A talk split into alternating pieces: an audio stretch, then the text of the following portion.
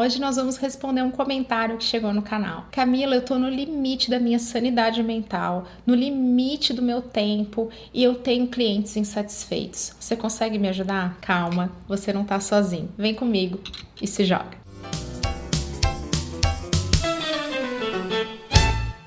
Na hora de falar a respeito de produtividade, ao invés de ficar dando várias dicas aqui, eu só vou usar um critério básico que resolve a dor de todo mundo, que é uma pergunta: você está gastando seu tempo ou você está investindo seu tempo? Então, quando você usou seu tempo na atividade A, aquele tempo não volta. Mas não é só isso. Você também deixou de fazer a atividade B. Então, sim, usando mal o seu tempo, você perde duas vezes. Ah, então tá, eu tô ali olhando as redes sociais. Tá, mas eu tô investindo esse tempo? Não sei, de repente você tá feliz, aquilo é um momento de lazer, você tá aprendendo alguma coisa nova. Se você puder responder que aquilo é um investimento de tempo, que você vai ter algum retorno com aquilo, beleza, vai em frente. Se você responder que você só gastou aquele tempo, é melhor rever e usar esse tempo para outra atividade. Mas o comentário do nosso amigo não falava somente a respeito de gestão de tempo, ele também falava a respeito desse limite da sanidade e da satisfação de clientes. A gente já falou a respeito de como conquistar clientes clientes aqui no canal. E uma coisa muito importante, quem tem o primeiro cliente, a gente já sabe que o resto só vai, fica muito mais simples. Você não precisa ter muitos clientes, você precisa ter clientes bons. É super comum a gente encontrar pessoas, principalmente prestadores de serviço, que reclamam muito dos clientes, né? Eles estão sempre insatisfeitos. Eu garanto que não tem sensação melhor do que você ter orgulho e você se sentir super satisfeito com os clientes que você tem. Como que você pode alcançar isso? Através de qualificação. Qualificar é estabelecer critérios para que aquele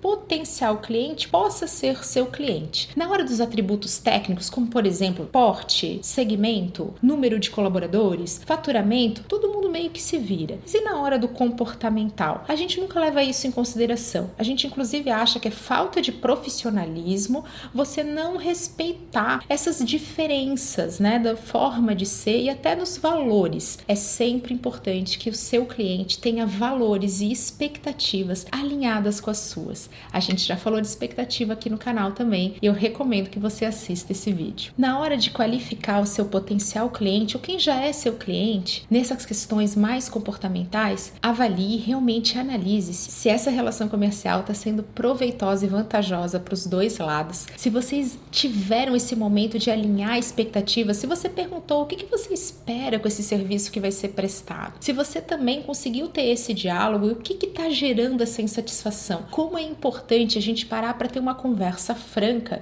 e poder dizer: você está insatisfeito? Por quê? Outra coisa que é muito importante é a gente aprender a dizer não. Algumas expectativas a gente não consegue topar, é um descasamento entre valores. Vamos citar aqui um exemplo. Eu vou até um cliente, ele fala: "Camila, eu quero fazer spam". Eu vou dizer: "Não, eu não isso não, eu não faço, não acredito nisso". E aí vai ser o momento de dizer: "Puxa, que pena, eu não posso te atender", mas de repente você encontra alguém alinhado com esse teu objetivo. Isso poupou uma série de dores de cabeça e essa sensação de estar no limite da sanidade mental.